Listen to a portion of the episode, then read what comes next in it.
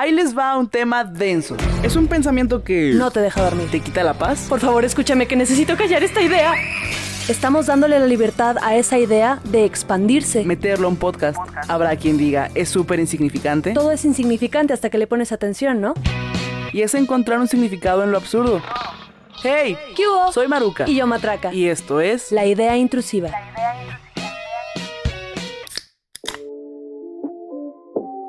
Pues bienvenidos. Esta es la primera vez que están escuchando algo de la idea intrusiva. Es el primer episodio.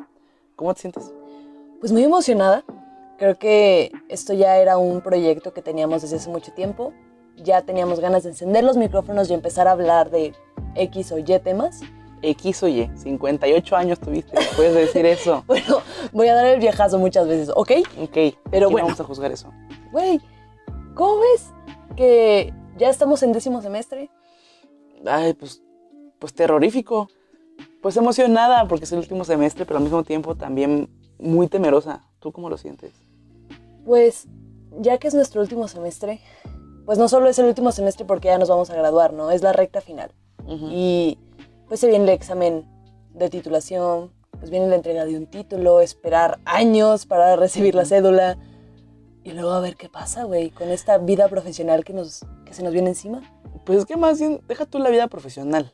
Yo creo que después de eso, de tener tu título y tu cédula, lo que sigue es ingresar a esta gran población mexicana de desempleados. Qué emoción, ¿no? pues no, yo no diría que es emocionante. La neta es que, ¿qué te puedo decir? Creo que hay una alta expectativa, eh, porque estamos en, un- en grupos meritocráticos todo el tiempo, ¿no? Hablando de qué es lo que sigue. Titularte, este, graduarte, paralelo a eso, medio casarte. Entonces, Sí, sí, sí. con claro. base quizá en lo que se espera de nosotras, nosotres, nosotros, eh, y lo que también queremos nosotras como de autorrealización, creo que es un golpe duro.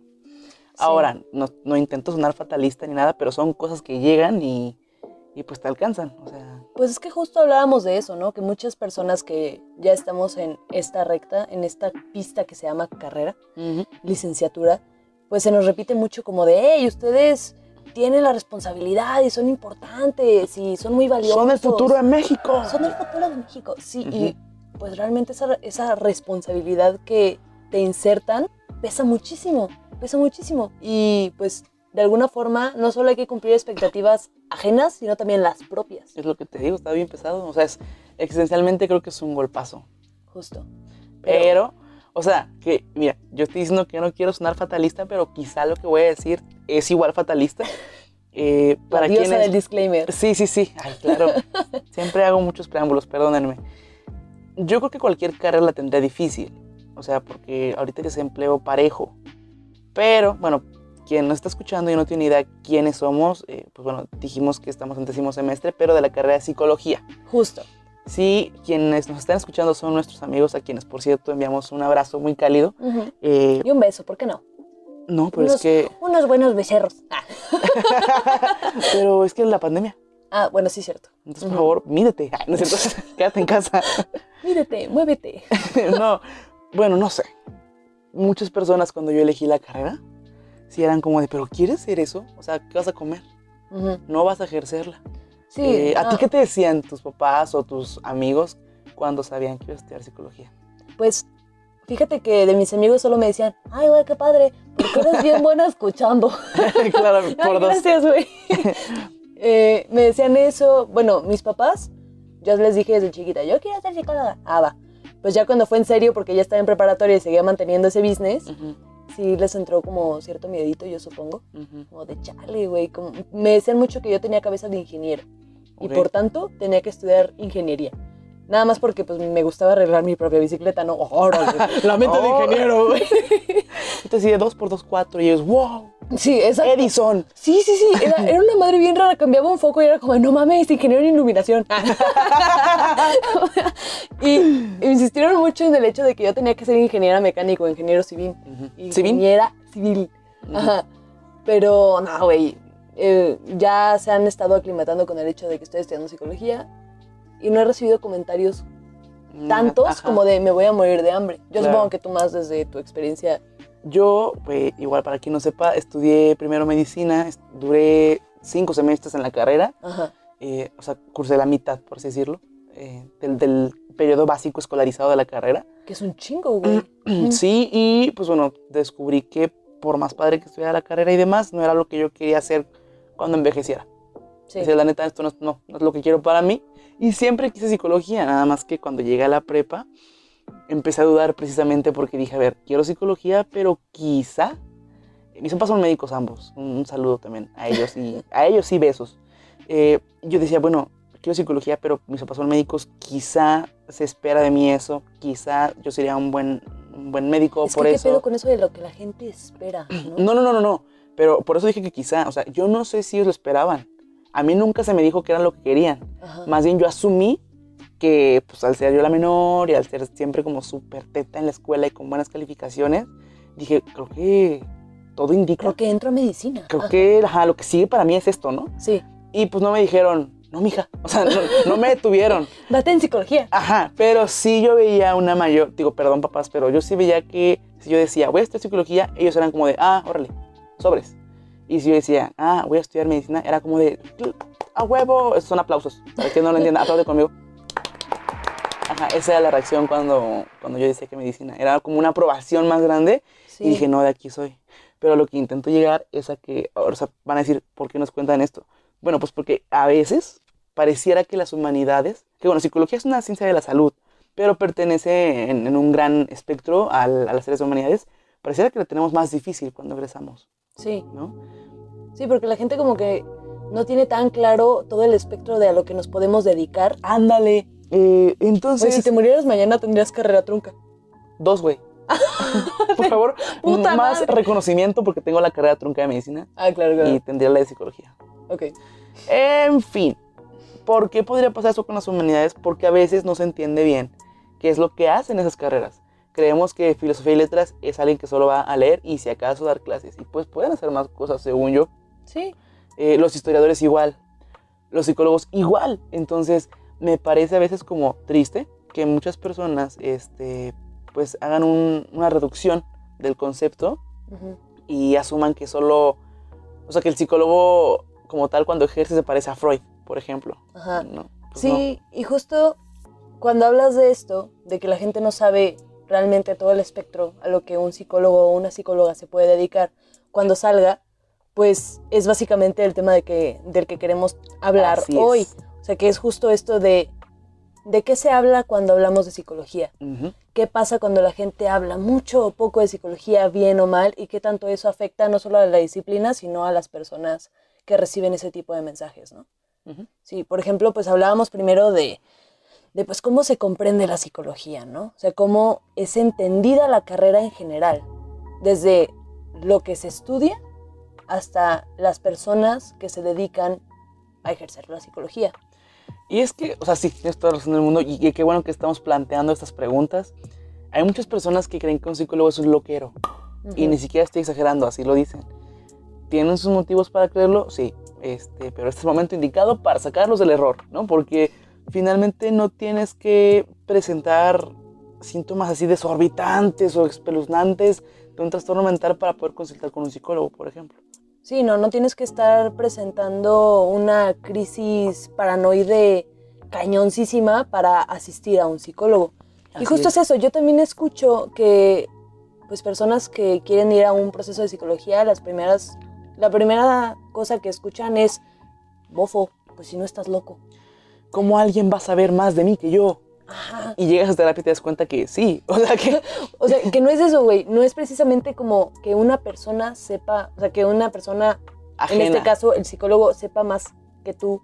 Sí, el problema es que yo escucho a mucha gente ese, ese tipo de cosas que mencionas, ¿no? ¿Cómo van a saber más de mí que yo mismo? Ujú. Pero es que no es eso lo que hace un psicólogo. Un psicólogo no te ve y te lee la mente, te lee tu carta astral y ya Ujú. sabe cuáles son tus problemas y cómo resolverlos. Que ese es el primer mito como más profundo que yo encuentro. Que piensan que un psicólogo es para resolverle la vida. Y básicamente lo que nosotros hacemos es como auxiliarlos para Exacto. que ellos mismos lo encuentren. Es nada más encaminarlo. Ándale, tú tienes un problema, esto es un psicólogo clínico, ¿eh? porque hay muchos tipos de psicólogos. sí. Es encaminar, no te va a decir qué hacer porque oja- pues, ojalá fuera así de fácil. ¿no? Ajá, que justo pues en este episodio más bien vamos a hablar de la psicología clínica. Ajá. Ajá. Entonces, sí va, sí va mucho por ahí, ¿no? Con los estigmas de la primera cita. Es que esa es la palabra clave, el estigma. Yo creo que la psicología como tal, desde hace mucho tiempo ha tenido un estigma como así oscurón y que la gente loca, la gente que no es dueña de sí. Actualmente creo que para ser aceptada como puede serlo hoy, creo que hoy es más común que la gente vaya al psicólogo, afortunadamente. Ha pasado un proceso muy largo de aceptación. Sí, porque pasas desde un proceso de, sea, por ejemplo en la historia, ¿no? Que antes se tenía este tipo de cuestiones, que los psicólogos estaban más bien en los hospitales Ajá. y no era muy común ir a una especie de terapia. ujú. La gente empieza a ir a terapia, empieza a encontrar recursos para resolver sus cosas y empieza a decir, órale, la terapia está bien padre. Ujú. Y se empieza a popularizar esto. O sea, se empieza, Exacto. se empieza a hacer algo incluso rutinario para muchas personas, como de voy a ir con mi psicólogo, voy a ir con mi psicóloga porque necesito hablar de estas cosas y, sacas y sacar cosas interesantes o cosas que me pueden servir. Eso es algo que, la neta, yo encuentro como un súper beneficio de todo esto. ¿no? Claro, y es que ese, ese que tú comentas es el mejor de los casos. Porque el hecho de que la psicología ahora pueda ser aceptada se debe a que hubo una distribución de información acerca de la psicología basta. No solamente desde Facebook, por ejemplo, hay que pensar en estos programas que pasaban cuando uno era chiquito. Justo ahora no tengo los, los nombres de las personas, pero del tipo como Laura Bozo, Ajá. Laura en América se llamaba ese programa, ¿no? Sí, sí, sí. Había tipos Laura de... de pro- todos y luego Laura de América. Órale. La mayor fan de... ¡Claro! Laura Bozzo ¿Qué está aquí pasa, conmigo. desgraciados? Sí, yo soy fan. Bueno, así como ese tipo de shows, había unos shows, yo me acuerdo, en, en Canal 13, donde la gente iba a contar sus problemas. Rocío Sánchez Azuara se llama una de ellas, por ejemplo, que por cierto es huasteca, como yo. O sea, una de las que fue a contar su No, no, no, no, no, era, ay, espérame, es como una consejera. Y tú vas a contar tu asunto, ¿no? Como de, no, mi papá me golpea porque mi novio, ¿así me explico? Sí. Yo creo que ahí en- el mexicano empieza a decir como de, ah, órale, la gente puede desahogarse. Yo no tengo ni la idea más remota, no tengo la certeza pues de que ella sea psicóloga o no. Pero así, ese tipo de programitas eh, hacían que, bueno, yo considero que en nuestra generación por lo menos, puede decir como, ah, mira, la gente va a desahogarse. Y evidentemente luego les daban como un refrigerador o, ¿sabes? Como una beca a los niños y así. Pero luego hubo otros programas donde sí tenían una psicóloga. Y luego ves estos programas de, de revista, como hoy, donde sí hay una sección del psicólogo. Como de qué hacer si mi hijo tiene anorexia. Ajá. De problemas así. Yo creo que eso sensibiliza a la gente. Entonces, lo que intento decir con todo esto es que masivamente se distribuye la información, pero eso no quiere decir que sea la información correcta. Ajá. ¿Sí me doy a entender? Sí, claro. Porque ahora decimos la violencia hacia la mujer. Hay gente que sabe el tema por decir que ubica el tema y la respuesta que ellos dan es como de ella se lo buscó. Así pasa con la psicología. Creo que hay muchos temas que están puestos sobre la mesa en las redes, pero se puede prestar a un mundo de desinformación. Ajá. Sí, justamente. Yo, yo encuentro como una ventaja también el hecho de que las personas cada vez se hayan enterado más y más y más que es importante, sí, desahogarse. Y a partir del desahogo poder encontrar cosas pues chidas que le puedan servir para su día a día, ¿no? Pero también está esta cuestión de la desinformación a partir de la información. De la sobreinformación, Ajá. ¿no? O sea que hay, por más información que exista, no quiere decir que sea veraz. Al contrario, como es más información, vas a encontrar que por mucho puede ser falsa. Sí. O no necesariamente falsa, simplemente sacada de contexto. Y eso también ¿Cómo? no sé, güey, como, no, no, te- no sé si te acuerdas de, de estas publicaciones de una página que se llamaba desmotivaciones.es. Ajá. Bueno, Ay, claro. Ajá, pues ponían una... No estás una- triste, estás distraído. Algo así, ¿no? Sí, exacto, que ponían una, ponían una morra, pues 2009 era, o sea, como con el, con el fleco todo emo, Ajá. como con este fondo en blanco y negro, mirándose una ventana con lluvia. Decían, la tristeza o estar deprimido no es más que no ver las cosas buenas o Uh. no ver que la lluvia es solo lluvia. O sea, por ejemplo, ¿no? Y eso nos lleva a un montón, o sea, eso es más bien una consecuencia de que, ok, ya se habla de gente que está deprimida, ya se habla de gente que tiene ansiedad. Sí, porque tampoco vamos a tirarle carrilla a toda esta mala información. No. O sea, qué bueno que se hable de eso, pero dude, ese no es, no, sé- no es el mejor ángulo, pues, lo que tú comentas. Ajá, justo. O sea, ¿qué tanto el ya conocer ciertos términos o ya conocer ciertas salidas que ha tenido un caso específico, un caso súper aislado, resulta que ahora es escuela, ¿no? Y resulta que ahora todo versa alrededor de, de una sola cosa, ¿no? Como esta cosa de, güey, es que estoy bien deprimido. Y, ok, puedes estar muy triste, puedes estarte sintiendo decaído. Y sí, probablemente puedes estar pasando por un episodio depresivo. Pero uno, el diagnóstico no te lo vas a dar tú. Y dos, Claro. si realmente sientes que estás deprimido, ¿no crees que estaría padre ir a un psicólogo o un psiquiatra si el caso lo amerita? Exacto. El tema de la psicología y lo que implica las enfermedades mentales, la depresión y demás, el tema está ya tanto sobre la mesa, el asunto de si voy al psicólogo o no, si estoy deprimido o no, que afortunadamente para los psicólogos pues es una ventaja, porque la gente ya habla más de lo que hacemos. Pero al mismo tiempo creo yo que es un gran problema porque se promueve una desinformación en la que también en tu convivencia puedes no ser tan empático. Por ejemplo, yo crecí, igual que tú, viendo estas imágenes de desmotivaciones. Hoy en día estoy en mi computadora y veo como de, resuelve este quiz, de qué personaje de Winnie Pooh eres. Y ya el, el Ajá, quiz. Porque es bien sabido que los personajes de Winnie Pooh güey, representan trastornos mentales. güey. Exactamente. Sí, sí, sí. Estás muy mal como psicólogo si no reconoces que tienen eh, esquizofrenia. Sí, pues yo lo vi en segundo semestre. claro que no. Bueno, eh, eh, a eso me refiero cuando digo que es una gran desventaja para nosotros. Sí que padre que se hable en tu comida de que alguien está triste y demás, pero tú no eres quien para sentir que con lo que conoces a través de memes o páginas así de, de quizzes que ni al caso, puedes diagnosticar a alguien. O, o, por ejemplo, si un amigo te cuenta, que lo llegamos a hablar alguna vez, es que estoy deprimido y que te respondan, ¿pero por qué? Ni te falta nada. Tus papás están contigo, tienes hermanos que te quieren, no te falta comida en la mesa. ¿Por qué estás deprimido? Güey, porque tengo un cortocircuito. Güey, porque mi cerebro no produce neurotransmisores. Esa es la respuesta. Ustedes no tienen por qué cuestionar el diagnóstico de alguien si quien se lo dijo fue un psicólogo o un psiquiatra. Entonces, bueno, eso es una desventaja muy grandota. Sí, es que yo más bien siento que esta información sí tiene también una ventaja muy clara, que es que, ok, se popularizan las cosas y no solo se populariza, creo que todo lo que decimos y todo lo que hablamos sobre esto, sí son desventajas y desventajas sobre la popularización de la psicología, tanto como ciencia como de los términos que se manejan, ¿no? O sea, yo encuentro una ventaja muy cabrona en el hecho de que, ok, se conoce, se conoce la importancia y se reconoce la importancia de ir a terapia, de ir a un psicólogo y si en algún momento encuentras una cosa que no está funcionándote bien o no te estás sintiendo del todo bien o satisfecho, puedes buscar ayuda. Porque antes se tenía esta visión como de, pues, güey, me siento de la chingada, me siento muy mal, pero pues así es la vida, ¿no? Y a veces, a veces sí, y a veces es realmente que no estás viendo las cosas como son por el hecho de que sí, tal vez tu cerebro no está produciendo los neurotransmisores indicados y puedes buscar ayuda. Eso está bien padre como ventaja. Y el hecho que un paciente te pueda decir en la primera cita, creo que estoy deprimido, o creo que tengo ansiedad, pues ya es un pasote. ¿no? Exactamente. Porque puede estar o no en lo correcto, pero ya nos da un indicio de cómo se puede estar sintiendo. Eso es una súper ventaja. Sí. Pero también está esa desventaja que es justo la que tú estabas diciendo, que existe gente que se da como el título no autorizado de psicólogo o de diagnosticador, ¿no?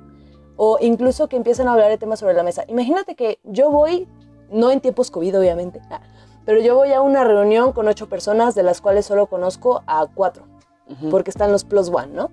Y yo soy una persona que tiene un diagnóstico de trastorno obsesivo compulsivo. Ok. Es un ejemplo, ¿eh? Sí, es un No ejemplo. se claven. No me stalken. Ajá. Eh, No voy a dejar aquí mi Twitter. tengo un trastorno obsesivo compulsivo en ese ejemplo, ¿no? Ajá. Entonces, pues yo estoy recibiendo medicación, yo estoy yendo a terapia y la verdad he tenido muchos problemas, no solo en relación con mi trastorno, sino con el estigma que eso genera en la gente, ¿no? Ok. Entonces llega uno de esos pendejos de Plus One y dice, ay, güey, es que no mames, yo tengo que servir los vasos en la misma medida porque tengo TOC. Claro. Y yo puedo pasar, yo puedo estar pasando por un momento muy culero con mi diagnóstico de trastorno obsesivo compulsivo. Exacto. Y eso de alguna forma me puede afectar. Lo mismo pasa cuando, cuando estamos pasando por un episodio depresivo o tenemos un diagnóstico de depresión o de ansiedad o de lo que sea. La gente, güey, es que estoy bien ansiosa. porque Ujú. no sé qué, güey, no sabes realmente lo que es vivir con eso. Sí, Ujú. probablemente estés nervioso, probablemente estés teniendo eh, un, un como, Un nerviosismo, un instante tenso en tu vida, por ejemplo. sí. Pero no puedes decir como de, ay, es que ando bien ansiosa. Cuando quizá, o sea, a ver, sí lo puedes decir, no vamos aquí a, prohibir- a limitar a la gente. No somos la RAE. Exactamente, no somos la RAE. Pero sí es muy importante que si vamos a hablar de ventajas y desventajas que se originan en nuestra convivencia a través de la información que se difunde de manera excesiva sobre la psicología, toquemos este tema aquí. Sí te lleva a ser una persona que, si no tiene los mejores datos a la mano, pues la neta se pase de imprudente. Sí, raya en el irrespeto. O, ya, o raya en la desconsideración hacia el otro. No sabes cuál es su Totalmente. historia. O sea, es lo mismo que hacer chistes machistas o misóginos anytime, ¿no? Pero eso está mal, anytime. Matilde, los chistes machistas no caben en ningún momento. Sí, pero no puedes hacer como chistes de ese tipo, no sé, incluso si hay una persona que no conoces que probablemente esté viviendo violencia de pareja Sí, claro. en ese momento. Güey, no puedes hacer un chiste así, lanzarlo sobre la mesa sin saber la historia de la otra persona. También es Sí, desconsideración. ese es el punto. También quiero hablarle a las personas que están estudiando psicología o son psicólogos y psicólogas o están estudiando o ya son egresados de una carrera relacionada con la salud mental, que también está muy de la chingada que estés en una reunión y automáticamente te pongas en este pedestal de superioridad y te pongas a hablar de, sí, pero es que probablemente tú estés pasando por un episodio depresivo y no te das cuenta. Güey, eso es invasivo. Eso es invasivo. O sea, independientemente de que tengas o no una carrera, el andar diciéndole a las personas qué son o qué tienen sin ninguna mesura, simplemente porque crees saberlo, también es sumamente invasivo. Sí. Nosotros tampoco podemos hacer eso, mi, terapeuta me dijo una vez algo así como de consulta o terapia que no fue petición es violación. Exacto. Porque estás violando como el momento en el que la gente se sabe contigo y puede ser tu prima, puede ser tu ahijada, quien sea. ¿Qué te hace pensar que puedes dar una lectura clínica cuando estás comiendo carne asada? Sí, ¿Sí? entonces, o sea, yo creo que lo mejor ahí sería, o sea, las personas pueden escuchar este consejo y decir, bueno, me vale madre, pero yo creo que lo mejor podría ser decir como, oye, la verdad es que te he notado así, perdón si suena invasivo, Ujú. pero me preocupas. Si realmente hay una Exactamente. preocupación. Porque ¿Te la preocupación bien? existe, güey. O sea, la preocupación existe y tú claro que puedes notar que alguien está bajoneado, güey. Que alguien está como muy, muy, muy disperso, que no se logra concentrar en su trabajo, en la escuela, que está pasando un mal momento. Ujú, Es algo notorio, ujú. porque somos personas, espero, empáticas Ujú. en la mayoría de los casos. Puedes notar esas cosas, o porque conoces a alguien y sabes que no está comportándose como siempre. Es decir, oye, ¿sabes qué? La verdad es que me preocupas, me importa que estés bien y creo que, o sea, creo que no te he visto bien. Claro. Necesitas ayuda con algo. Sí, sobre todo porque si esta preocupación existe y en el lenguaje o en la convivencia llega súper distinto, como de, ay, otra vez andas bien triste. O sea, como el tono, por ejemplo. Ujú, Cuando no, o sea, la gente que dice estoy bien depre o ay, qué talk estás, sabemos que no son personas, bueno, quiero pensar, que no son malintencionadas. Claro, que no es con malicia. Exacto, o sea, no estamos diciendo son súper ojetes, todos aquí. No, no, no. Porque ¿quiénes seríamos nosotros para decir que son ojetes o no por hablar como pueden hablar? Pero tanto la gente como, como tú y como yo que está estudiando psicología o que ejerce psicología, así como la gente que estudia ingeniería y demás, eso no, o sea, ser ingeniero o ser, no sé, marino, el ser muy ajeno a las humanidades no te da el derecho de no mostrar empatía con alguien que no la está pasando bien, por ejemplo. Exacto. Sí, creo que mucho de lo que estamos hablando en este momento se resume en, güey, considera que no conoces la vida de otra persona, no conoces la historia de la otra persona y sobre todo no conoces la forma en la que te puedes acercar a una persona con temas así de frágiles. Totalmente. O sea, también existe esto de que pues habrá personas que perciben sumamente invasiva la idea de que otra persona, llámese amigo, llámese familia, llámese conocido, compañero del trabajo, se acerque y le diga, oye, güey, ¿estás bien? Exacto. O sea, puede que tú, o sea, cualquier cosa por la que estés pasando sea tan grande, tan grande, que la sientas tan inmensa, que un estás bien sea como, oh, sumamente dolorosa, como de, por favor, déjenme en paz. Sí, probablemente sea una persona que necesite ayuda, pero hay que saber cómo acercarse. Hay que saber encontrar formas y una forma no es, eh, güey, te veo bien deprimido. Eh, güey, creo que tienes depresión. Creo que tienes ansiedad. Sí, o mira, mira, vi un capítulo en La Rosa de Guadalupe güey, tú eres bien emo, Ajá, o güey. güey. Eres bien emo. O de, güey, yo vi en Grey's Anatomy que esto pasaba con, con Meredith. O, o sea, vi 13 razones por qué. Esto que estamos hablando es como para hacer conciencia de- del mal uso de alguna información sobre la psicología. Pero eso pasa igual en muchas carreras como la nutrición o como la medicina y demás. Es justo eso, es, es, es, es este ejemplo, ¿no? Que quizá en, en nuestra carrera no se ve tanto. Pero así como usted dice, no, pero es que mi comadre sí bajó de peso con, no sé, con la chía. Pues posiblemente la chía se haga paro, pero, o sea, hay un plan de ejercicio que también puedes hacer y mm, cada cuerpo tiene un metabolismo súper diferente.